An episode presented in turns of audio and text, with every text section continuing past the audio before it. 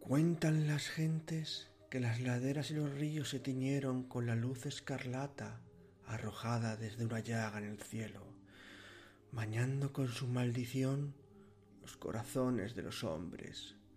Sus cabellos enrojecieron de la raíz a las puntas, contagiados por el dolor de la pérdida y la furia de aquella que una vez fue su campeona, la portadora de la lágrima de Selune. Pero un grupo de hombres y mujeres desempeñaron el rol que truncó el destino de sufrimiento que le esperaban a los reinos olvidados. Ellos eran un paladín, una druida, un mago, una barda y un guerrero.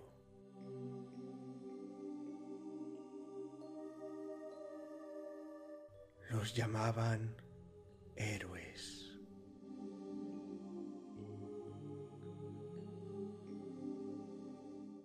Bien hallados seáis a la posada mil caminos.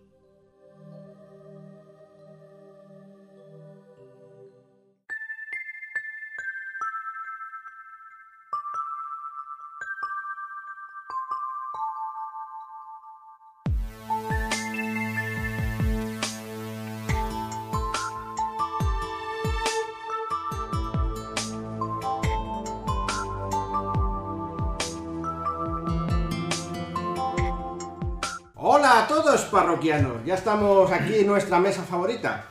Y bueno, pues hoy traemos un tema sencillo, pero mm, yo creo que interesante. Nunca, bueno, tampoco tenemos muchos programas hasta ahora, pero bueno, este programa, este programa va, a ir sobre algo muy concreto de un juego muy concreto, que es el Dungeons and Dragons. Vamos a hablar sobre las clases más populares y por qué.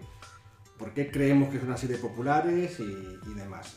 La lista de clases las he sacado de, un, de la web oficial de, de Dungeons, Dungeons and Dragons Beyond, que es una web donde puedes hacer tus, hojas de personaje directamente desde el ordenador. Y pues es la fuente más oficial que hay para generar este, esta estadística. No sé, no sé si estaréis de acuerdo o no, pero bueno, ya digo, es simplemente una estadística de una gente que usa el ordenador para hacer sus fichas, que obviamente mucha más gente que no lo usa. Pero yo creo que es más o menos acertado y, nada, pues vamos a hablar de las 12, clas- de las 12 clases. Cada uno de nuestros parroquianos nos va a contar un poco de qué va. Así que nada, empecemos con. Vamos a empezar por el último, por el farorillo rojo, y allá vamos.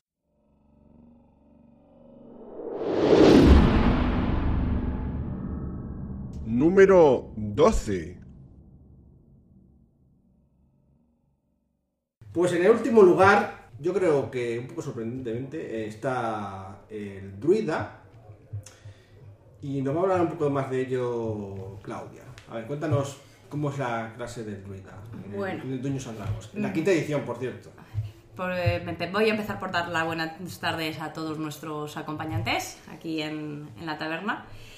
Y bueno, eh, vamos a ver, los druidas el- posiblemente es lo que más se puede parecer al concepto que puede tener la gente comúnmente de, de un druida, de la mitología. Se supone que son gente muy relacionada con la naturaleza y son una clase mágica aunque tienen una vertiente de combate físico cuando adquieren las formas animales. Se supone que esos son gente que busca mucho, o sea, son una clase que busca mucho el balance con la naturaleza, el mantener el equilibrio, el ciclo de la vida, eh, etcétera, etcétera. Y todos sus tipos de poderes van relacionados, los hechizos, etcétera, etcétera, con cuestiones eh, relacionadas con la naturaleza. Pero también en, también en la mitología y demás, las autoridades están como muy relacionadas con la curación y eso. Eso también está. en- Sí, bueno, lo- los, como casi todas las clases mágicas, pero bueno, eh, sí tienen hechizos de curación de manera fácil. De hecho, eh, tienen posibilidad de, de autocurarse en ciertos círculos como de manera regenerativa. Los círculos son, digamos, como las subclases que hay dentro de la clase, que te dan unas ciertas características de un tipo o de otro. Y, bueno, sí que es una habilidad que tienen bastante disponible desde el principio. En Dungeons eh, casi todas las clases tienen, siempre están, es un juego de bastante combativo. La curación está ahí, evidentemente, pero... Aunque es, es cierto que no son una de las clases con los mm, hechizos, a lo mejor tienen hechizos muy contundentes, pero a lo mejor no... ¿Contundentes te refieres? ¿Contundentes de, de- agresivos? de agresivos, del daño que puedes hacer con ellos, pero también tienen muchos hechizos eh, narrativos, de decir, de hacer pequeños efectos o de entremezclar con la naturaleza o cosas por el estilo, que a lo mejor no son todo pura destrucción, destrucción, destrucción. No, claramente parece más bien una clase de apoyo, aunque bueno, tiene la faceta esa de transformarse y demás. Eh, no sé, mm, ¿cómo veis vosotros el druida, Alberto? Me parece... Pues eh, es cierto que es un personaje bastante completo. En la quinta edición, de hecho, en las formas animales, en los niveles más bajos, especialmente, es bastante potente. En combate cuerpo a cuerpo. Mm, Sí, yo, yo estoy de acuerdo que la verdad es que, sobre todo a los primeros inicios, en los niveles del 1 al 5 o algo así, Sí. yo creo que está un poco más fuerte incluso que en la media de las... Sí, sí, sí, sí, sí. Básicamente por el, el pool que tiene de puntos de vida, que le hace aguantar mucho más que casi cualquier otro personaje. Sí, porque es muy interesante porque, claro, tienes eh, la vida que tiene el propio dru- druida más la vida que tiene el propio animal transformado. Entonces, de repente, comparado con el resto de los personajes, has duplicado el- tu cantidad de vida. Y entonces eh, tiene muchas posibilidades de, de tanqueo, que se diría, en, eh, en esos niveles. Luego ya cuando está más arriba, se nota menos la diferencia. Sí, o sea, lo que le ocurre es que le van dando animalitos Mm. y en el momento en que se lo dan parece que, que es muy potente con Sí. respecto al mismo Sí, nivel el- el- el- es- eso sí que se observa que aunque todo esto es un el, el- todo Dungeon se juegas por niveles, hay ciertos mm, personajes, ciertas clases que los saltos entre niveles son más lineales y entonces son, o sea, tienes una progresión más lineal, más recta, vas- siempre subes más o menos lo mismo. En cambio, el druida hay unos ciertos niveles en los que gana cosas con respecto a ese tipo a los animales que hacen que pegue un salto muy grande y luego como que se va quedando estancado hasta que luego llega al siguiente nivel otra vez que pega el salto grande. Entonces tiene una progresión no tan lineal, sino más escalonada respecto, aún siendo dentro del este de Bueno, niveles. pero el, el tema hechizos más o menos es igual. Sí, el, el, el, el- el- Claro, el tema de hechizo sí es, es lineal. Es, Ah, es con los, los es- animales. es con los animales con lo que se nota más ese tipo de salto. Con sus características propias de druida, ¿no? En fin. ¿Vosotros lo recomendaríais? ¿Se merece esta tan baja popularidad entre los Yo, en la- como eh, que todos sabéis, en la última partida he llevado un druida y exceptuando mis eh, problemas como jugadora a la hora de elegir los hechizos, que sé que os entraen a todos de cabeza, yo he disfrutado del personaje, no he, no he tenido, no me ha parecido un personaje, una clase que tuviese carencias con la que me sintiese incómoda. Me parece que ¿Y te parece divertida también? Sí, sí, me parece, y me parece que, el- que el- eh, no a lo mejor entiendo que no sea una de las clases más eh, altas en la lista, pero que esté en la última posición me resulta llamativo. ¿Y a los demás? ¿Qué os Yo creo que el problema del, del druida es de marketing. no Sí. que la clase Sí, sí, sea justo. mala o buena, sino que, no sé, como le han hecho mal marketing a esa Yo la verdad es que no recuerdo en las, ante- en las ediciones anteriores si tenía algún fallo o no, porque no he llegado a jugar nunca con ninguno, pero creo que a lo mejor el- la poca popularidad viene de ahí, de, de, eh, ediciones anteriores. Es verdad que la edición 3.5 era un poco más flojo en cuanto a potencia. Desde luego aquí no lo es. es Claro, claro, de hecho, no, no, no, Probablemente sea incluso mejor que muchas de las que están por encima. Pero, pues bueno, supongo que vamos a dejar que tiene un poco mal marketing. Aunque bueno, los druidas siempre sonaban bien. Pero supongo que en Dungeon llegaron más tarde y llegaron más al principio. Sí, bueno, eso es cierto que siempre las clase clases... que llegó después. ¿no? Sí, la- las clases iniciales de Dungeon son seguramente son las que están en, la- en lo más alto de la lista. Claro. Bueno, vamos al siguiente, que si no, se nos hace tarde.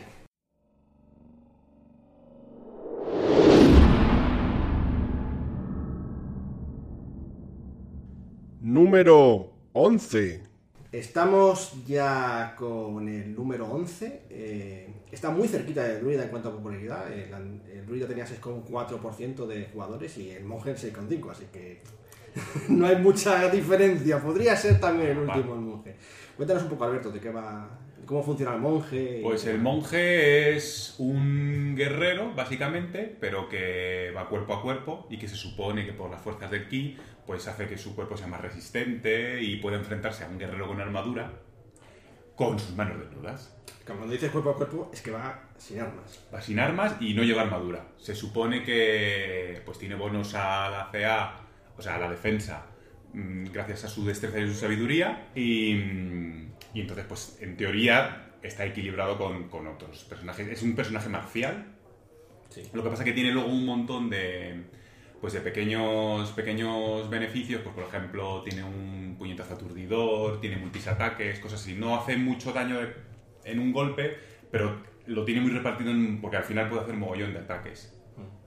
Y sobre su trasfondo, ¿hay alguna cosa que le haga...? Pues su trasfondo es básicamente, pues se llama monje porque tienen tradiciones monásticas. Ellos son monjes. es el- a ver, la idea es que nosotros, pues el típico monje Shaolin que podemos tener todos en mente, lo único que aquí está extrapolado a que te inventes la tradición que quieras. Pues imagínate de repente una especie como de nórdico o, o- o de otra cultura, ¿no? Algo que tú quieras aplicar un poco la idea del monje Shaolin, pero lo puedes aplicar a otro tipo de, de culturillas. Quizá también hablando del, un poco del mal marketing que pueda tener el druida, quizá al monje le pasa un poco lo mismo, ¿no? Que, que no piensas en, en un mundo de fantasía heroico en monjes shaolines, quizá. Hay pocas imágenes. Yo, si, si tuviera que pensar, después de leerme El Monje, y luego pensar en, en cine, televisión, solo se me ocurren ahora dos personajes que son parecidos, que serían en la serie de Dungeons and Dragons, la acróbata, Sí. y, el- y en la segunda parte de Conan, el personaje de Grace Jones. Que más que un bárbaro me recordaría un poquito al, al monje. Sí, ciertamente no parece que haya mucho... Sí, eh, sí, mucha es- literatura, ¿no? No, es una, es una idea más bien tomada de, de, de- de Oriente y entonces eh, no termina de cuadrar muchas veces con, como hablamos ya que, el- que los juegos de, de rol tienen una influencia más bien occidental y entonces a lo mejor descuadra un poco. También es más otra, otra clase de las más recientes. Es, Desde luego en las originales de adultos. no, No. estaba, no estaba para nada. Y bueno, el- también quizás un poco... yo al menos lo he visto un poco arduo de usar a veces, ¿no? Por, por eso de que tiene tantos ataques, tienes que hacer tantas tiradas. Efectivamente. Eh, Yo creo que eso es un sí. poco peliagudo. Sí, no, es porque tienes, mm, puedes, si te salen bien todas las tiradas, puedes hacer un montonazo de daño, pero en cuanto te empiezan a salir mal, puedes llegar a haber hecho cinco ataques en una ronda y no haber conseguido nada. Pero ya más allá de la potencia, que es lo que estás refiriendo, nosotros creo, No, Alberto pero- y yo hablamos de la jugabilidad porque es un rollo. No, Eh, pero yo- tener que tirar ocho veces, aunque le hagas mucho daño al Sí. final. No, pero yo me refiero también es un tema de cuando tiras ocho veces y no has conseguido daño, te frustras con el personaje. Y entonces mm, ya dices, no quiero un monje porque... eh, Y a lo mejor te ha pasado menos veces de las que has dado todas las tortas. Pero es que es, tenemos, el, ser humano tiene ese defecto, eh, que, pero que es un instinto de supervivencia, de recordar mejor las cosas malas que las buenas. Y esto está demostrado, pero bueno, no, no vamos a entrar ahora en esas. Y entonces, ¿qué pasa? Que se te queda esa idea de la frustración de tirado cinco tiradas y no he conseguido nada. Y entonces, mm, que yo entiendo que por eso pueda a lo mejor no gustar, a no ser que te guste mucho, mucho el concepto de los, de los monjes, porque seas un fanático de las artes marciales y una cosa por el estilo, que yo puedo entender que no te, no te convenza. Y a ti, Sergio, eh, ¿qué te parece? Porque sé que tú no eres muy Yo no soy conocedor del de monje, monje, yo pero monjes. ¿por qué a ti, por ejemplo, no te atrae el monje? Pues un poco lo que has dicho antes de no le acabo de ver encajado en este mundo. O sea, no sé por qué tiene que haber espadas de por medio. En mi, en mi cabeza tiene que haber una espada. Y el monje como que no... Hombre, sí puede usar armas, Puede usar ¿no? armas. Sí, y las armas de monje, y de hecho hay espadas así tipo orientales y demás, lo que pasa que, bueno, a ver, es clásico también que lleve un bow, Sí, es el, es el arma que yo estaba pensando ahora mismo en el palo, en justo la acróbata de... claro. O sea, yo os he dicho que lucha sin armas, pero bueno, sí, es o sin armas o con armas básicas. Básicamente, más relacionado todo con las artes marciales orientales que tenemos en mente. Sí. Bueno, pues eso, ya sabéis por qué el monje no destaca mucho. Y aquí, de hecho, ya se separa mucho del siguiente, que va a ser...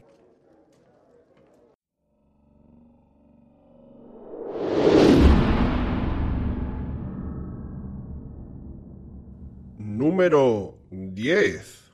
El siguiente es el hechicero. El hechicero también es un- una clase relativamente reciente en Dungeons. eh, la metieron, creo, hacia el final de la D&D. La verdad es que no, no somos grandes expertos de, de Dungeons porque empezamos más con la edición 3.5, aunque alguno de nuestros parroquianos creo que pudo empezar antes. En la, en la edición 3.5 o 3.0 era un poco una, un sucedáneo barato del, del mago, vamos a decirlo así, porque vale, tenía todos los hechizos del mago, pero restringido a un número muy concreto de hechizos, aunque podía lanzarlos muchas veces. Era el entrado del mago que tenía la mirada de, de hechizos y podía elegir cada día todo tipo de utilidades divertidas, pues, pero a lo mejor solamente podía lanzar dos bolas de fuego, mientras que el, el hechicero podía lanzar un montonazo de, de bolas de fuego. La verdad es que en las ediciones anteriores me parecía un poco flojillo. Y querían darle además un trasfondo, para hablar del trasfondo un poco como que tiene sangre de algún tipo de ser mágico inherente eh, que le otorga esos poderes. O sea, no, él no aprende la magia, él eh, genéticamente tiene esa magia en su sangre. De hecho, muchos de esos de sus subclases tienen que ver con la sangre. Tiene sangre de dragón, tiene sangre de demonio, de hada o algo así, ¿no? Y de hecho va un poco sus subclases.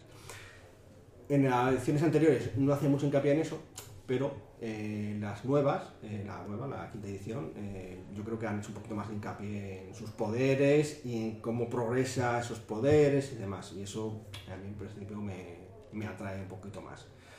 Y bueno, es la tercera por, por abajo de las menos populares. Eh, también me sorprende un poquillo, ¿no? Porque el concepto ese de llevar un sangre de dragón o algo así, pues suena interesante, pero ya ves, no, no es el caso.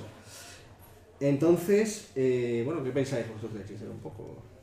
A mí coincido contigo en que lo bueno que han hecho en Quinta es precisamente lo de personalizarlo, per- personalizar la fuente de su poder con una criatura mágica, una entidad o algo por el estilo, porque le dan mucha personalidad y, y le da rasgos, rasgos distintivos. Pues por ejemplo, eh, pues si es sangre de dragón, pues piel de dragón, puede llegar a tener alas, o, o hay un montón. Hicieron luego en las páginas web, en la página web oficial y demás, hicieron pusieron bastantes Más. eh, bastantes más clases y me parecen bastante, inter- o sea, bastante interesantes. Como personaje mágico me parece muy interesante.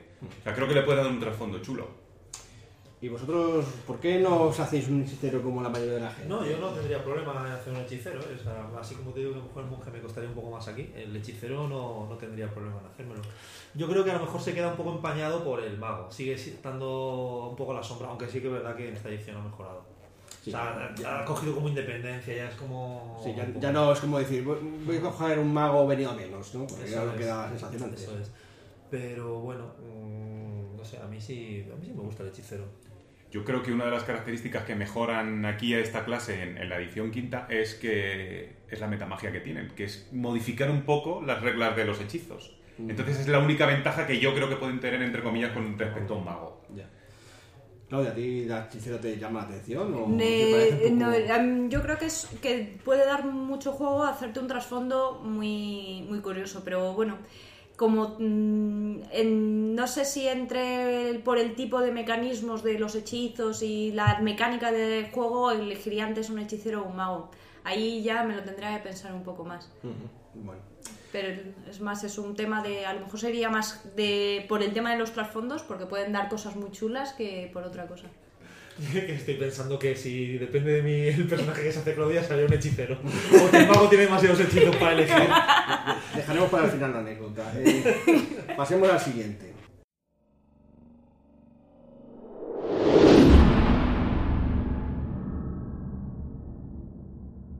Número 9. En el cuarto puesto por la cola eh, tenemos al bardo. Este no me sorprende que esté en este puesto, pero cuéntanos algo, Alberto, de qué tal. Pues a ver, el bardo. El bardo es un personaje que es, puede ser, así visualmente puede ser como un juglar, un músico, Un trovador. un trovador. Y aquí ya lo han ampliado un poquito más a que puede ser un poco más también el escaldo, alguien que guarda la cultura, un guardián de la, de la cultura, del conocimiento. Un escaldo de estos típicos antiguos celtas que, pues, que también peleaban y, y guardaban sitios de poder o sitios de sabiduría. Y bueno, es un personaje muy medio. Aquí lo han hecho lanzador de conjuros completo, lo cual le da bastante versatilidad. Sus conjuros casi todos son más de ilusiones, de ayuda y cosas así. Y hasta niveles altos no tiene algo, cosas de ataque. Que bueno, tiene alguna cosa chula. y luego sus, sus subclases se dividen en, en- colegios. Y bueno, pues lo puedes hacer un poquito más marcial, que le dan pues algo más de armadura y algo más de ataque, o lo puedes hacer más mágico, que, que la gran característica que tiene ahora es poder coger hechizos de, de, de cualquier otra clase de las del juego. Es una clase versátil, ¿no? Sí, totalmente. Lo que es que es más orientada al apoyo al resto de tus jugadores, porque de hecho su poder principal, el de dar como un bono, un dado a las tiradas y demás, que por animar, como un- una especie de de Warcry iba a decir, ¿no? Sí. De- Las inspiraciones bárbicas se llaman ahora. Eso. Eh, bueno, pues lo orienta más, se puede- está más orientado a eso, aunque puedes luego reorientarlo. Sí, a- puede ser eso, un apoyo o puede ser también pues el que, el que organiza un ataque o algo por el estilo.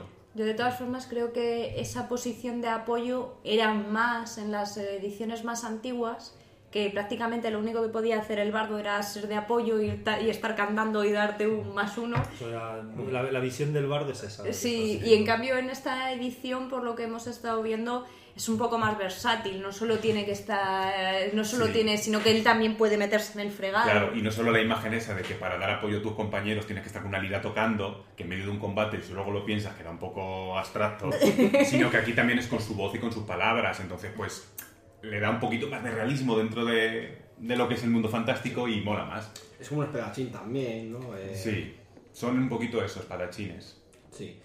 Y bueno, eh, como yo decía, no me sorprende mucho que esté en esta posición, incluso yo no habría puesto en cuanto a popularidad, ¿no? en cuanto a mi gusto, eh, más abajo, porque en fin, la mayoría es lo que la visión que decía Sergio, ¿no? Que el concepto de estoy en medio del combate, me voy a sacar la bandurria y decir, ánimo chicos, darle duro a los malos, ¿no?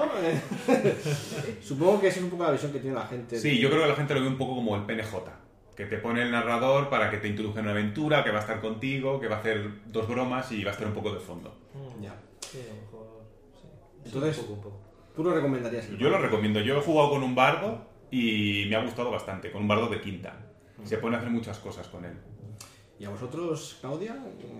Hombre, el- No es mi pasión tampoco, de los bardos, pero bueno. No, bueno, yo a lo mejor el trasfondo no es el que más me atraiga en concreto, pero sí que es verdad que por lo que he visto es basta- bastante versátil y eso siempre viene bien porque puedes empezar con una idea en, en una, en La una cabeza. la cabeza en una crónica y luego mm, llegue a la, la aventura, te va, lleva por otros derroteros y hay personajes que están muy encasillados y no puedes hacer prácticamente con ellos. Yo creo que un bardo con un poco de trabajo lo puedes reencaminar a pesar de las de lo encorsetado que están las clases en, en Dungeons.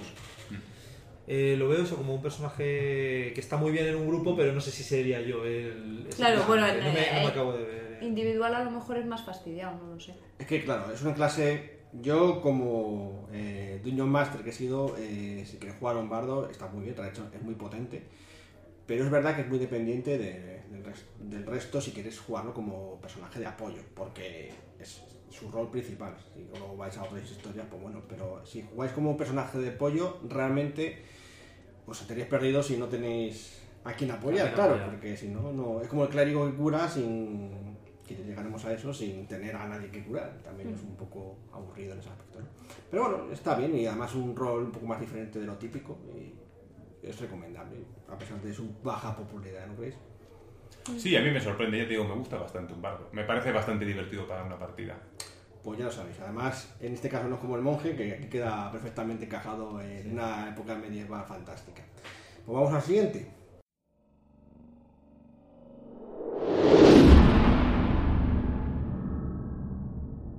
Número 8. El paladín, que es la clase favorita de aquí nuestro Munchkin, experto. Y nos va a contar un poco de qué va Estoy profundamente indignado con esta posición, ¿eh? La palabra, la palabra es decepcionado, ¿verdad? Decepcionado. Bien. Bueno, pues a ver, ¿qué podemos decir del paladín?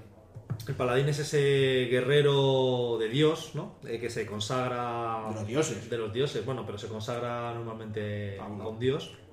Y, y bueno, que lucha por, con unos valores férreos, eh, por la virtud, por la, Por la ley. la ley, sí, el honor.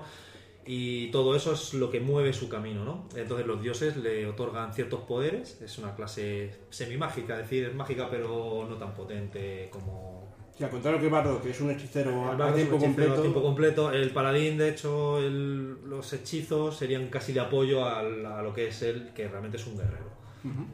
Vale, entonces, pues bueno, eh, muy buenos con, con, bueno, armas, armaduras, suele pintarse esa imagen del paladín. Y, y, bueno, pues eh, a defender causas justas y nobles. Bueno. lo cual puede tener su parte mala también en la partida, claro. La verdad es que hay mucho debate respecto al paladín, siempre suele ser de las clases que generan bastante debate, por eso de que, primero, es un rollo, sobre todo cuando hablamos de ediciones anteriores a la quinta, porque en la quinta Ha han cambiado un poquito el el concepto de, de que tiene que ser alineamiento legal bueno, es decir, que tienes que hacer siempre lo correcto y lo bueno. decir la verdad, de tal, eso es un coñazo, ¿no? O sea, puede resultar un coñazo sobre todo para el grupo, que a veces no es tan cómodo llevar a un paladín. Sí, eh, hablan eso, primero de su encorsetamiento de, de su psicología, que es como, pues... que, que bueno que ahora que él ya se ha quitado, por así decirlo. Bueno, se ha quitado, se ha poquito. Re- suavizado. Modificado. sí, Suavizado. suavizado. Tienen que ser buenos, pero no tienen que ser tan legales, ¿no? O, O al revés. o al revés. Tienen que seguir un código. Sí, pero el código ya no es el código este moral tan limpio. De hecho, puede ser un, un código mo- moral oscuro, ¿no? O- Sí, bueno. Sí, bueno, hay una senda que es la de, de la venganza, que lo importante es la propia venganza. Entonces, lo que derecho. esos paladines es, yo qué sé. Claro, por ejemplo, un ejemplo, un dragón que está arrasando unos campos, pues voy a ir a por el dragón. Y el fin justifica un poco los medios. O sea, el fin es matar al dragón. Y si tengo que ser un poco sucio para matarlo, a lo mejor no pasa nada. El caso es matarlo, ¿no? Eh, bueno, esa senda eh, nos aleja un poco de la imagen de paladín que teníamos en las ediciones anteriores, pero ahí está, existe. Y bueno, es una de las, de las incorporaciones de esta nueva edición. ¿Qué te parece en cuanto a potencia? Pues al principio he de decir que es una mierda. Si quieres empezar el nivel 1 con alguien potente, no cojas un paladín. o sea, ¿Estáis de recuerdo, acuerdo recuerdo- con eso? tienen que estarlo, porque estaban ellos juntos. Sí, sí, bueno, es verdad que, que nos llamaba luego ya cuando nos hemos ido creciendo, los personajes han ido creciendo, ha ido cambiando la cosa e incluso en cierto punto nos ha- el paladín nos ha superado a los demás, pero es verdad que al principio estaban todos que trinaban porque llegaba yo con el druida y estaba repartiendo como panes y el paladín o el guerrero iban, iban arrenqueando. Claro, pero también mejor, sí, sí, o sea... Bueno, yo no... A mí me parecía bien llevar al druida potente porque si no estábamos todos en el hoyo. Pero empieza muy mal, empieza muy, muy flojo. Pero sí que es verdad que luego tiene un crecimiento que dices, hostia, pues la cosa va mejorando. Luego tiene la cosa que, aunque es verdad que es principalmente un guerrero, como es un guerrero de Dios, tiene el factor con- en común con los clérigos de que tienen bastante buena sanación. Mm, Sí, tiene sanción y bueno... Y, No, no y- tanto como druida Y castigos No, divinos bueno, pero también. yo creo que No, no la, imposición, la imposición de manos en cierto sentido es más La- potente. Es, es distinta, es distinta porque no gastas hechizo, pero bueno, gastas el pool de, de Sí, pero de bueno, tienes, tienes. tienes un, digamos, tienes una habilidad, eh, habilidad concreta que es solo de curación. El druida tienes hechizos y entre ellos tienes el de curación y puedes... Lo eh, eliges o no si lo quieres. eliges o no si quieres y si lo gastas en curar no puedes Sí, o sea, tirar el otro hechizo. El paladín siempre tiene algo de curar. Siempre, Siempre porque tiene lo algo. tiene de serie. Lo tiene de serie. Me gustaría, sobre todo con Alberto, analizar por qué parece que tienen una probabilidad no tan alta, porque yo creo, voy a comentar así, a ver qué, me, qué te parece. Yo creo que por un lado, aunque el paladín parece como muy versátil, tiene como de todo hechizos, es buen guerrero, buen... Pero no deja de ser un clérigo venido a menos y un guerrero venido a menos, a fin de cuentas. Dice, bueno, si quiero ser un gran guerrero, pues me cojo un guerrero. Si quiero ser un gran curador, un gran siervo de un dios, pues me cojo un clérigo. ¿Para qué voy a coger un paladín que es como...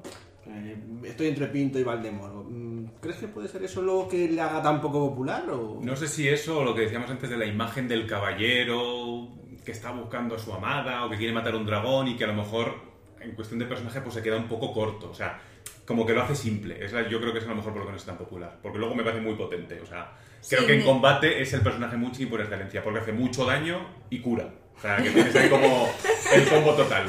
Sí, lo de- yo creo que es más una cuestión de, de no, no los combates, sino del juego fuera de combate. El trasfondo. El trasfondo, ¿Crees el- que es el A mí me da la sensación. Sí, de que le- porque además es que en muchas circunstancias a lo mejor por lo que te por lo que sea te interesa echar una mentirijilla piadosa no sé qué y un y es complicado con un paleadín legal bueno no sé qué es, es, es, eh, o sea es que te puede llegar incluso a ser un, un problema Fastidio. un fastidio entonces de, mm, Bueno, yo tengo mis dudas, pero ya ah, esperemos que el feedback nos lo resuelva. en fin, vamos a la siguiente clase que se nos hace tarde.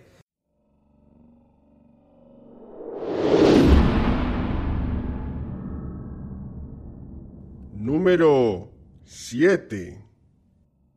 La siguiente clase eh, que tenemos, que ya estamos más o menos por la mitad, eh, es el brujo. Una de las clases, estas sí que es de las más nuevas, y bueno, la- de hecho en la quinta edición se metió en la cuarta, pero vamos a hacer como que la cuarta no existió.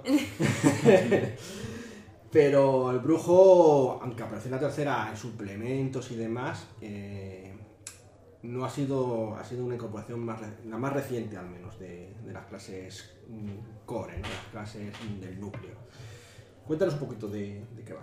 Alberto. Pues mm, el brujo es una clase que es una clase mágica que lo que consiste su personaje, su historia es que ha hecho un pacto con una criatura sobrenatural. Generalmente no un dios ni nada de eso, que eso sonaría más un clérigo, sino pues un, un ser férico muy poderoso, un demonio, una especie de primigenio o incluso un ser celestial, un ángel, por ejemplo, poderoso. Entonces esto le concede eh, capacidad de lanzar hechizos de un modo limitado y algunas habilidades mágicas. Y entonces, pues bueno, a partir de ahí vas desarrollando el personaje y como siempre hay como varios caminos, varios modos de hacerlo un poquito más marcial o un poquito más de hechizos. Entonces, pues es un trasfondo potente también porque como le pasaba al, al hechicero, pues según lo que elijas con quien ha hecho el pacto, eh, pues da un trasfondo potente, porque te, te- te da para narrar ahí de todo, te puedes inventar una historia, porque de hecho te puedes inventar a tu patrón incluso, con ayuda del máster Sí. se puede generar. Entonces, bueno, la verdad es que parece atractivo. No he llegado nunca a jugar con uno y no puedo decir de ciencia- a ciencia cierta cómo es en juego, si se queda corto, si no. Pero desde, desde luego el montar un personaje eso es, una idea que suena bastante interesante. Sí, yo, yo tampoco he jugado con ninguno, pero sí que he visto, he jugado con un amigo, con, con Dañé, que tenía un, un brujo. Y lo que le veo es que también tiene la habilidad, la posibilidad de también ser un ligeramente marcial, al contrario que el hechicero y el mago, que es difícilmente hacer marcial, pero ya el brujo tiene un arma mágica y Sí, demás. aparte que empiezan con un poquito más de vida que los otros. O sea, Sí. aunque sean mágicos, tienen un poquito más de vida. Pueden llevar unas armaduras. Si es cierto que es un poco más marcial que los otros ya de base. Sí, no, no llega a ser un mago guerrero, pero sí que per- se le permite tener algún conflicto Sí. cuerpo a cuerpo. Sí, tienes, que, tienes opciones de llegar a coger cosas como un segundo ataque, que en una, en una clase mágica, dos espadazos, oye, Sí, es potente. En fin, así rápidamente, ¿qué os parece el brujo a ti, A mí el Sergio? brujo sí me gusta también. Eh, no sé, me parece interesante. Meter ahí al, como una vuelta de tuerca A la magia. a la magia, ¿no? Y bueno, a lo mejor no tan potente mágicamente como un mago, pero sí que mm, pues tiene lo que hemos dicho, ¿no? Eh, Sí. Esos pactos. Sí, lo único que, claro, tienes que tener, igual que te pasa con a lo mejor con los paladines o con los clérigos, tienes que jugar un poco con el tema de que has hecho un pacto y tienes que responder. Si lo juegas bien, Sí, tienes, tienes que que- respetar las reglas. Tienes que claro, respetar- tienes unas reglas. Entonces, eh, por un lado es un interesante, pero por, lo- o por otro eh, tiene un pequeño reto a la hora narrativa de Claro, jugar. le da- le da un poquito de sal. Que Y le da sí, jugabilidad sí, al narrador para llevarte por un camino o por otro, porque el patrón puede pedir cosas. Claro, claro, claro. De hecho, lo dicen las reglas. En fin, que supongo que tiene un puesto justo. super- a mí me parece incluso alto, porque como digo, es una de las clases últimas que se incorporaron, pero ahí está. Pero de- debe haber caído bien a Ha la caído gente. bien. Es que eso de ser un brujo suena bien. ¿verdad? Sí, sí. En fin, eh, bajam- vayamos a la siguiente.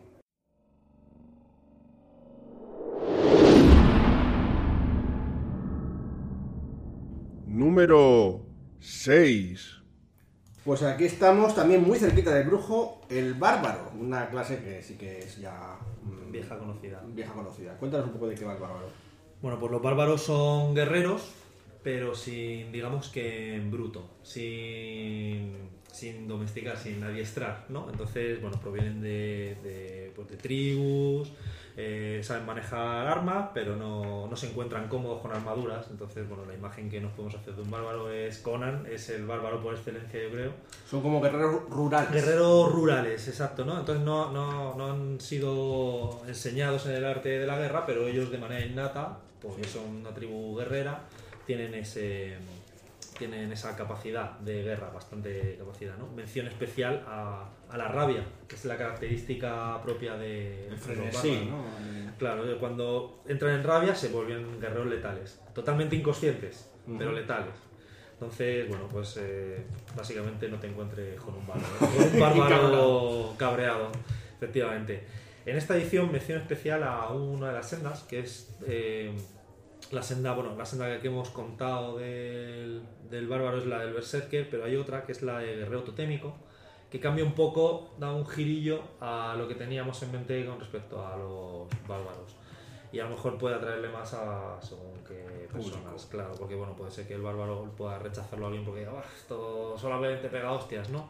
Y bueno, la verdad es que la esencia sigue siendo un poco la misma. Sí, pero decirte aquí- que la, la- la saga chamánica también da buenos guantazos. Aquí, aquí están más asociados a los animales, a. Bueno, a.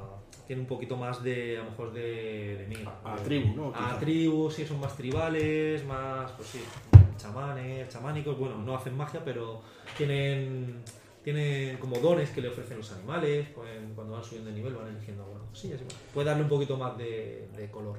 Yo debo decir que en efecto era un poco de los que de ese público que pensaba que los bárbaros pues eh, hombre pues está bien es un guerrero que, que da parte un montón de vida un montón de daño ¿qué más quieres no? en el Dungeons and Dragons pero es verdad que me parecen un poco sosos ¿no? así de base yo creo que en la quinta edición le han dado un poquito la vuelta de tuerca del concepto de tribal y demás y yo creo que ahora sí que se puede hacer un personaje pues, antes también, pero quiero decir que no, no te lo enfocaban a, eso. Ahora parece más interesante. ¿Qué piensas, Alberto? Sí, le han dado bastante color con, con las sendas. Lo que decía antes Sergio, pues por ejemplo el chamánico, pues pues eh, creo que podía coger cosas relacionadas con los animales. sí. No sé si en otras clases de estas que han sacado después sí que había algo incluso que eh, pues ciertos hechizos a nivel 1, pues a lo mejor lo puede hacer una vez al día o algo así, en plan de sintonizarse con la naturaleza o una cosa por el estilo. O sea que sí que tienen un poco más de color, que no hace falta que pensemos en un tío con el ceño fruncido dando garrotazos. O sea, que ahora van un poquito más allá. Sí. ¿Y a ti, Claudio, te llaman la atención los bárbaros o las bárbaras? Los bárbaros, Pues la verdad es que no especialmente, o sea, pero también es que en general no me, no me, me- me llaman menos la atención las, las, mm, las clases de combate que las, las guerreras que, que las mágicas. Eso es preferencia personal, o sea que no, no voy a decir en base que simplemente que es que los bárbaros no me gustan, no. Vale, cosa que no. A ti las clases marciales no, así tan básicas no te llaman demasiado la atención. No, no me llaman demasiado la atención. Pero bueno. Bueno, pues los bárbaros están aquí, más o menos en la mitad de la tabla, con el brujo y tal. Y ahora va- vamos a pasar al siguiente, antes de entrar en los cuatro fantásticos.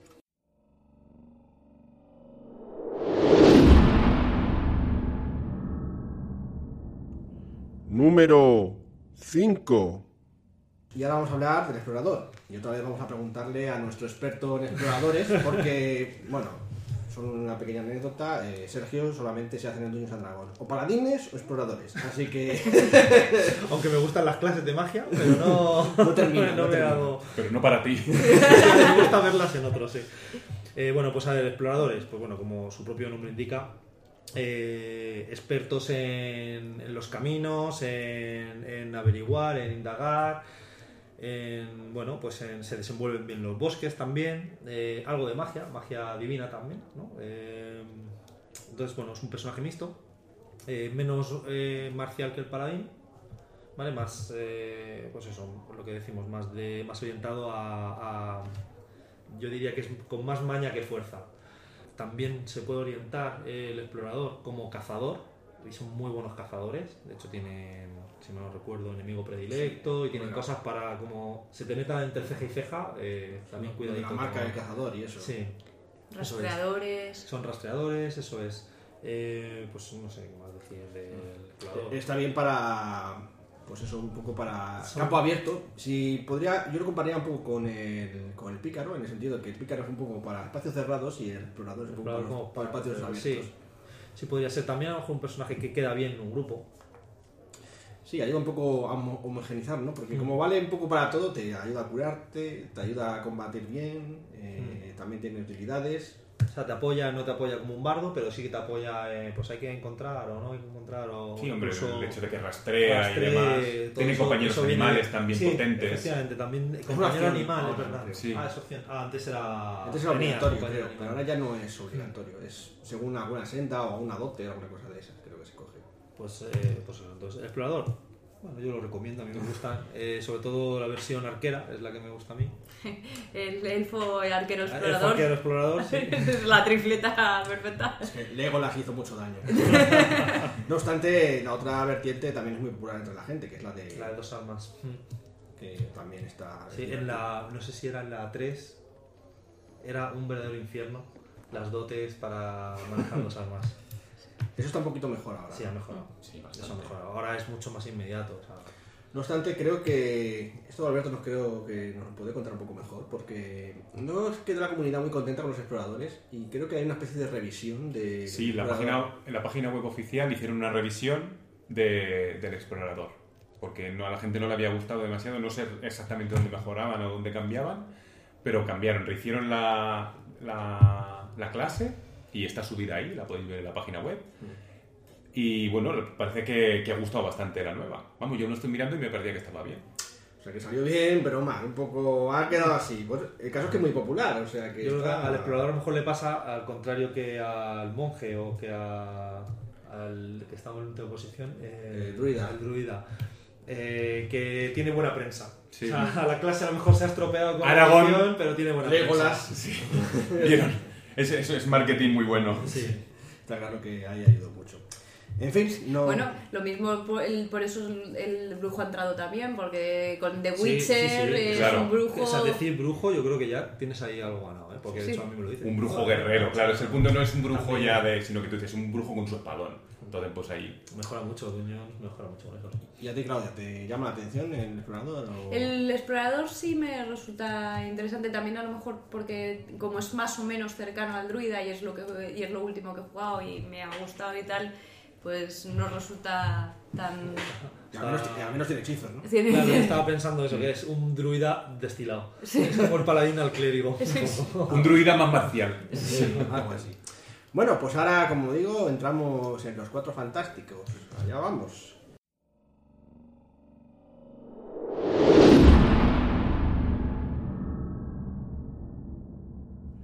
Número 4. El mago, sí, el mago está en el cuarto puesto mm, de la lista, muy cerquita del explorador y del bárbaro, o sea que tampoco es tan popular. Y, y bueno, pues, ¿qué decir del mago? Realmente es el más fácil de describir, porque a fin de cuentas es el típico mago que te puedes imaginar de las historias de fantasía, con sus bolas de fuego, sus invisibilidades, sus capas voladoras, sus objetos mágicos infinitos. En fin. bueno, infinito no. Que estamos en quinta. Eh, si el, si el máster es muy tacaño, como suele pasar. no, pero este bueno, grupo- que, que además eso, que como empieces con las sintonizaciones no hay tantos objetos mágicos. Ah, es cierto. Algún día hablaremos un poco más de las reglas, pero efectivamente no se puede llevar muchos objetos mágicos. Cuando me refería a esos, en, era en plan varitas que se lanzan Sí. infinitamente. y La cosas. varita de maravillas. Sí, la varita Por maravillas, vamos. Por, por ejemplo. Eh, pues nada, es, es el típico mago. ¿Qué, qué os voy a decir de, de eso? ¿Y qué, qué tiene de bueno jugar con un mago? Pues que puedes imaginártelo como quieras, ¿no? Es quizá más versátil. ¿Quieres hacerte un mago que sea rollo mm, del frío? Pues te coges hechizos de frío, enfocas tus dotes, tus especializaciones, porque tiene varias escuelas, de hecho tiene un montón, no es como las otras clases que hemos hablado, que tenían dos o tres, ¿no? Esto tienen ocho escuelas o algo así, ¿no? De, de- de magia. Puede ser un nigromante, un elementalista o algo así, ¿no? Pues... Es una de las clases que tiene versatilidad hacia el lado oscuro, al contrario que el paladín. eh, sí. Sí. Y también cubre en el rol del Dun, de Dungeons and Dragons, del grupo, el control de masas, porque gracias a sus hechizos masivos, como O de la, área. la épica bola de fuego, pues puede acabar con muchos enemigos de una sola tocada. ¿Qué tiene de malo? Pues que es muy, es muy blandito y que, y que además es muy limitado, si cuando se acaban los hechizos, pues está un poquito más flojo. Aunque en la quinta edición, no solamente el mago, gracias a los trucos, puede seguir siendo una amenaza muy peligrosa para sus enemigos. Pues a mí en quinta me parecen bastante interesantes por lo que decías tú, que hay un montón de escuelas, cada una se asocia a uno de los tipos de magia, pues eso, necromancia, eh, pues, ilusionismo, y la verdad es que tienen, esto le da características diferentes, únicas que tienen en esa clase y mola bastante. A mí me parecen curiosos los magos. Me parecen más atractivos todavía de lo que eran antes. Sí, no es que cambie mucho su atractivo, yo creo que más o menos se mantiene, pero ahora molan más, están un pelín más equilibrados, menos fuertes que están a nivel alto, aunque siguen siendo... Siguen siendo potentes. Sí, sí, bueno, es que en, la- en las primeras primeras ediciones un mago a niveles altos era, bueno, incluso no a niveles tan altos, o sea, la bola de fuego ya te la empezaban a tirar pronto y, y te hacían un estropicio que cualquiera de los demás se quedaba atrás. Claro, siempre lo han compensado porque ser físicamente bastante debilotes, que como los pilles en cuerpo a Sí, cuerpo los dos destrozas. espadazos y el pobre se queda muñeco. Sí, está bien, no sé, la verdad es que no hay mucho que, que decir malo, bueno, bueno, malo, que tienes que gestionar muchos hechizos, el esquema de magia de, de Dungeon es como es y, y bueno, pues eh, si te gusta bien y si no, pues no te hagas un mago porque vas a sufrir como horriblemente. En fin, ¿a vosotros a ti te gustaría hacerte un mago algún día? Sí, o- la verdad que no estaría mal. Sería una clase que me podría hacer perfectamente. Aparte que no concibo Dungeon sin mago. Entonces es como una clase necesaria, Sí. diría yo. Tú, Alberto, Yo sí me podría hacer un mago, me parecen interesantes. y Claudia. Eh, A mí no me dejan. Eso después. Eso después, luego hablamos de eso.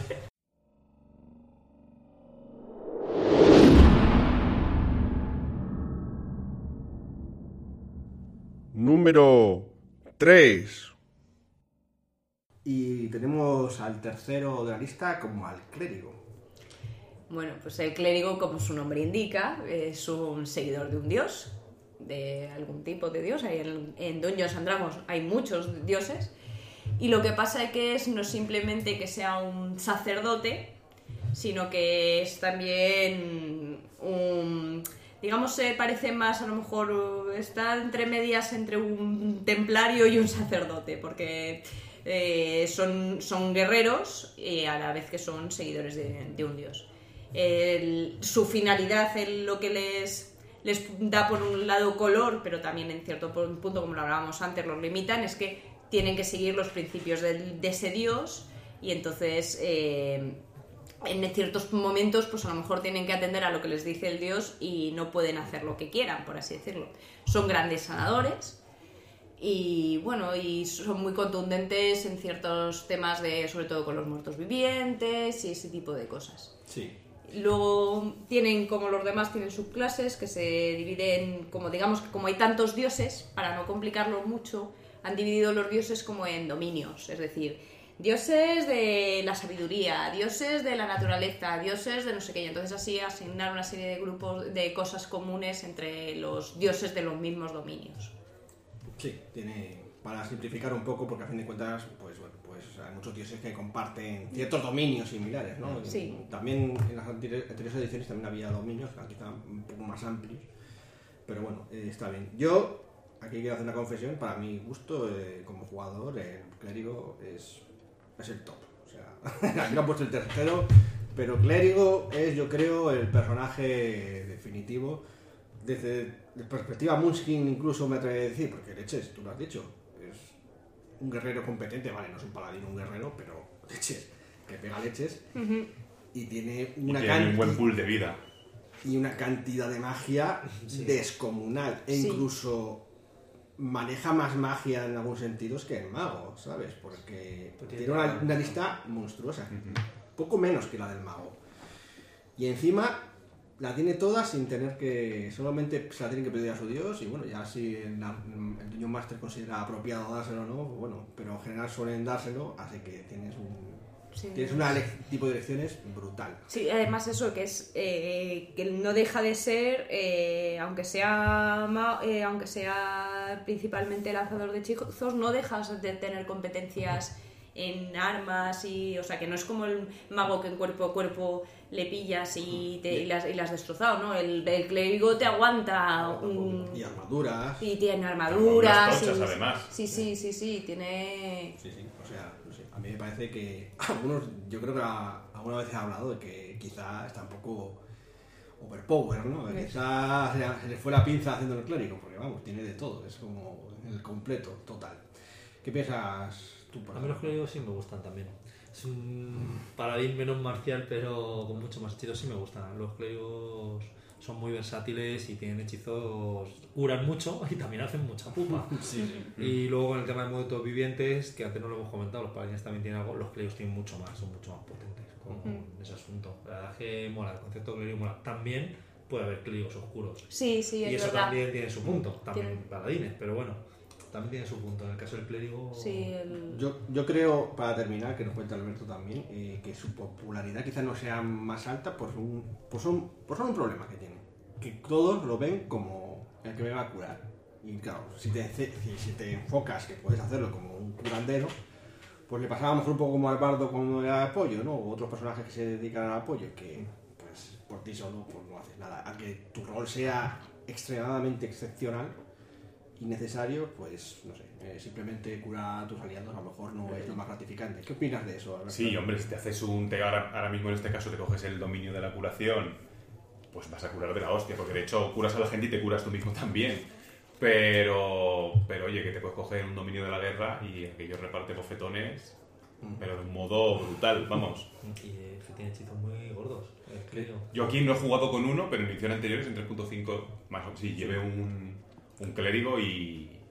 Y parte. No, no tiene mucho que envidiar al paladín. No, no, no. Estaba bastante bien. Mm, Bueno. ¿Tú te llevarías, llevarías un clérigo, Claudia? Yo creo que sí. Yo he, lleva- yo he llevado un clérigo, no pude, no he llegado a jugar mucho con ello, pero con él, pero sí que lo he llevado y sí que me gustan. sí. Bueno, tiene hechizos, claramente. Sí. y Sí, muchos no, hechizos. Tiene mucho sentido. Y luego además eso es el, que, el tener la posibilidad de, de que no, de que no estás limitado a un, a un campo. Que eso también, también hace.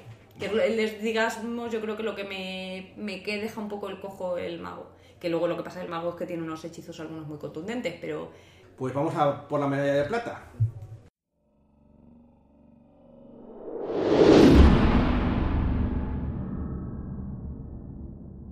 Número 2. Pues la medalla plateada va para el pícaro, que también le toca contárnoslo Claudia. Bueno, el pícaro, el- o muchas veces llamado el ladrón, es un personaje que normalmente de base ya es, podría decirse que es lo contrario al paladín, porque ya es un poco ahí de moralidad cuestionable. Sí, de hecho es como el antagonista. Sí, sí, sí, sí. Deberíamos plantearnos por qué Pícaro tiene tanta popularidad y el paladín tampoco. Es que somos... Es que yo creo que es eso, lo mismo que hemos dicho antes, que el paladín es un poco el buenazo y por eso a lo mejor creemos que no tiene popularidad. Este es el malote y por eso tiene popularidad. Sí, bueno, es eh, básicamente. Tiene, vari- tiene arquetipos, o sea que no es que sea solo un ladronzuelo, ¿vale? Puede ser también más bien un artista del engaño, o los hay también asesinos. De incluso hay un arquetipo incluso que tiene un poquito de magia, que es el, el arcano, eh, que son también hechizos dedicados a este tipo de habilidades que son como más civilinas. Eh, puede ser, o sea, que también tienen habilidades de combate, pero nunca van a ser de un ataque frente a frente. Siempre valoran más lo que es el ingenio y la, conseguir el resultado a, a- la fuerza, ¿sabes? Es, eh, es un, es se utiliza mucho también en los dungeons, porque evidentemente los dungeons están llenos de trampas, puertas y demás, entonces son el que te suele salvar lo- los cuartos. Entonces, si vas a jugar una partida pura, pura de dungeons, eh, un pícaro es bastante fundamental. Es cierto que esa tam- también puede ser parte de su, de su atractivo. La verdad es que me sorprende porque, bueno, no lo estáis viendo vosotros, pero es que entre el clérigo, el, el mago y tal, y el ladrón, hay mucha diferencia de... De porcentaje. De porcentaje de, de gusto. O sea, es que el pícaro tira mucho. Yo admito que me sorprende porque no soy muy no me gusta especialmente el pícaro. Me parece mm, tampoco ah, tiene muy poca vida. También está muy limitado, no tiene realmente muchos hechizos, a menos que te cojas el pícaro arcano, eh, no sé, parece como muy limitado y sin embargo es extremadamente popular. Pues es lo que te digo, ser el malote mola. Tiene que ser eso. De hecho, su ataque más poderoso, entre comillas, es una puñalada por la espalda. Literalmente. Sí, sí. Es el- el- a mí, de todas formas, me parece que, que bueno, mí- yo la verdad que no es un personaje que, o sea, por un lado me resulta de atractivo, las habilidades y tal, tal, pero eso de que en el combate estés detrás de una esquina esperando a los demás, me, me resulta un poco rastrero de más a lo mejor. Es que Claudia es una buenaza. ¿eh? No, vi, pero luego también me parece un poco rastro de más y un poco eh, a lo mejor aburrido. Si estás jugando a Dungeons es porque te vas a dar de tortas. A lo mejor si quieres jugar a otra cosa más... No, bueno, pero ojo, que los pícaros también dándose de torta, por ejemplo, creo que tenían cosas para evitar los ataques de oportunidad. No, son buenos, son La evasión. Es una La clase, evasión. es una clase marcial. Pero- parcialmente marcial. Es, sí. es marcialmente, o sea, pero muy hábil. Aquí sí que es maña por encima de fuerza. Sí, es un... es- Y se escapan, o sea que bueno, tiene- tiene- puede tener su sal, un combate con un pícaro. ¿sabes? ¿Te darías un pícaro? A lo mejor sí, no, no es una clase, aunque contrasta con el paladín, pero no es una clase. Yo la- Hay una- un camino que es el de asesino. Que, Sí, el de no sé, asesino. Lo que pasa que ves, tiene- el, claro, el- el- cambias de- el- el arquetipo de ese de asesino, yo es que no sé si es que cuando yo he jugado con el pícaro no existía, Puede o, o puede ser, pero ya te digo que a mí me resultó en combate bastante... mm, Soso. soso. Ah, bueno, no sé, pues a lo mejor Pero, pero también, que- eh, también es, me parece que fue en, en tre- debió de ser tra- en 3.5 y no sé si es que no estaba el arquetipo o no me lo dieron. Porque también a veces el máster te limita en lo que puedes coger o no puedes coger. ¿Y tú qué piensas, Alberto, del pícaro? Da- Danos tu conclusión. A ver, pues yo lo que, lo que os he dicho, yo creo que sí que tiene mucha popularidad porque es así un personaje más chunguillo. A mí personalmente no me atrae mucho. Es cierto que he tenido personajes parecidos en ese estilo, pero creo que me haría otro tipo de cosa, no sé. No me, no me llama demasiado, aunque reconozco su popularidad y, y que he jugado partidas con ellos y... No, bueno, yo, yo eso, la utilidad, o sea, el, el tema de decir si estás en un dungeon Sí, es, es fundamental, es una, puede ser llegar a ser una cuestión de vida o muerte tener un picado, pero ya no sé, también fuera de, de eso, Bueno, pues vayamos a la medalla de oro.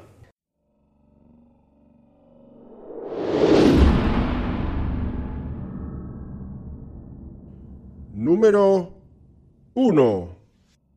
Sí, el guerrero, el fighter, el pegaleches, en fin. Mm, Yo creo que en este caso, si es tan popular, no es por sus características ni su modo de juego, ni siquiera porque sea la quinta edición, sino porque, leches, mm, todo el mundo sabe lo que es un guerrero, ¿no? Un soldado y es algo bastante popular.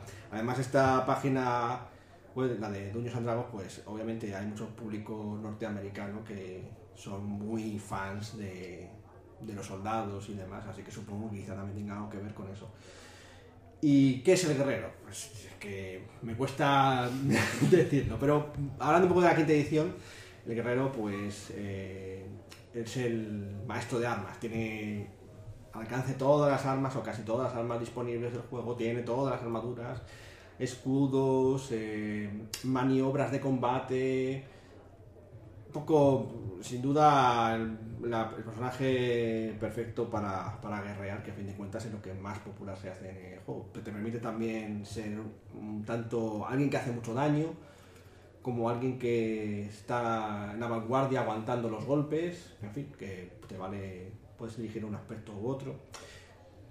En esta edición yo creo que han mejorado mucho respecto a su jugabilidad, porque a mí personalmente, cuando pasas de nivel 5 o 6, el guerrero era tostón, no es que no hacía nada, o sea, era... Dar ataques, ataque 1, ataque 2, ataque 3. Sí, es que no hacía nada más. Ahora tienes otras otras opciones, puedes ser un artista marcial, que te permite, que te da más maniobras, entonces puedes jugar un poco la estrategia, ayudar a otros compañeros, bloquear ataques y demás, o puedes ser un campeón arcano, que te da unos hechizos y sería una especie de paladín arcano, por decirlo de una forma, ¿no? Entonces, pues, bueno, pues ahora tiene un poquito más de variedad y eso, eso está de agradecer. Pero vamos, no, no esperes que sea un personaje que tenga grandes grandes eh, recovecos en los que explorar ¿no? su, su poder. Eh, no sé, ¿qué pensáis vosotros? A mí me parece eso, que es un personaje simple y que eso es lo que le hace también más popular, porque no tienes que pensártelo mucho y es como más al alcance de todo el mundo. Es cierto que ahora en quinta, con las clases que le han hecho, pues por ejemplo, igual lo complica un poquillo más, pero vamos, tampoco, una vez que te lees un poco por encima, es, es más fácil de llegar a ese personaje que casi cualquier otro. Sí, las maniobras eh, son interesantes, pero tampoco son obligatorias, o sea que si no quieres complicarte no las usas.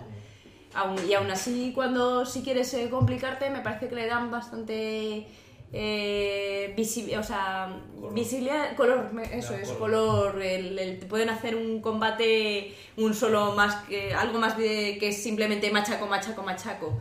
Pueden resultar mm, Yo en esta interesantes. edición lo que he notado es que ha ganado color. Por un poco lo que tú decías. Eh, 3.5, llegamos a nivel 5 y, y el guerrero ya está. O sea, eh, sí, voy a ganar más daño, más ataques y poco más, ¿no? Dotes que van a ir orientadas casi seguro. Pero aquí sí que es verdad que te orientas un poquillo, pues ser, eh, podemos pensar en un general de ejército, un estratega en la batalla también, por ejemplo. Ujú. Eso también sería un guerrero. Y bueno, eh, ha ganado color. A mí sí me gusta, ¿eh? A mí los guerreros sí me gusta. Además, igual que no concebía un Dungeons and Dragons sin magos, tampoco concibo un Dungeons and Dragons. Creo que es otra clase necesaria. Bueno, pues nada, pues hasta aquí hemos llegado en este programa, pero antes de irnos, eh, quiero que Sergio nos cuente por qué nunca dejarías a Claudia hacerse un personaje con muchos hechizos. ¿Por qué? Lo voy a contar con mucho gusto. Un, un mi- un minuto. Sí, pero- Pues entonces voy a tener que ser rápido, mucho más que ella. ya estamos. El caso es que los druidas manejaban muchos hechizos, igual que los magos, igual que los clérigos, y Claudia tiene un problema de indecisión brutal. Entonces, de una, de una partida a otra, que más o menos la gente que manejaba hechizos siempre se solía coger los mismos, lo tenía claro, ella volvía a sacar todas las cartas, las Que volvía a son poner, muchas. que son muchas en el caso del druida, las ponía encima de la mesa y empezaba a echar cuentas. Papá, y si me pillo esto, me pillo lo otro, y todos los demás mirando. el mago ya había elegido sus hechizos, la druida había elegido sus hechizos, el paladín directamente los tenía ya seleccionados de un día a otro y, no, y todos los demás esperando. Y ella, pues es que no sé qué hacer, ¿y qué hago? Y yo, pues no sé, la druida eres tú. Y entonces, bueno, nos desesperábamos un poco, en el buen sentido, ¿eh? de buen rollo siempre, pero. Sí, pero bueno, es intentaba, intentaba hacerlo mientras estábamos jugando el resto de la partida para Entonces- llegar al combate ya con entonces ello tenemos cogido. una regla no escrita que es que no se va a pillar nada que tenga magia en la próxima. De hecho, estamos pensando en darle un bárbaro. ya veremos, ya Bueno, veremos. eh, bueno, pues ya sabéis, esto es lo que es. Esto es análisis parálisis en el rol, también puede darse. En fin, nos vemos la próxima semana. ¡Hasta otra! Adiós.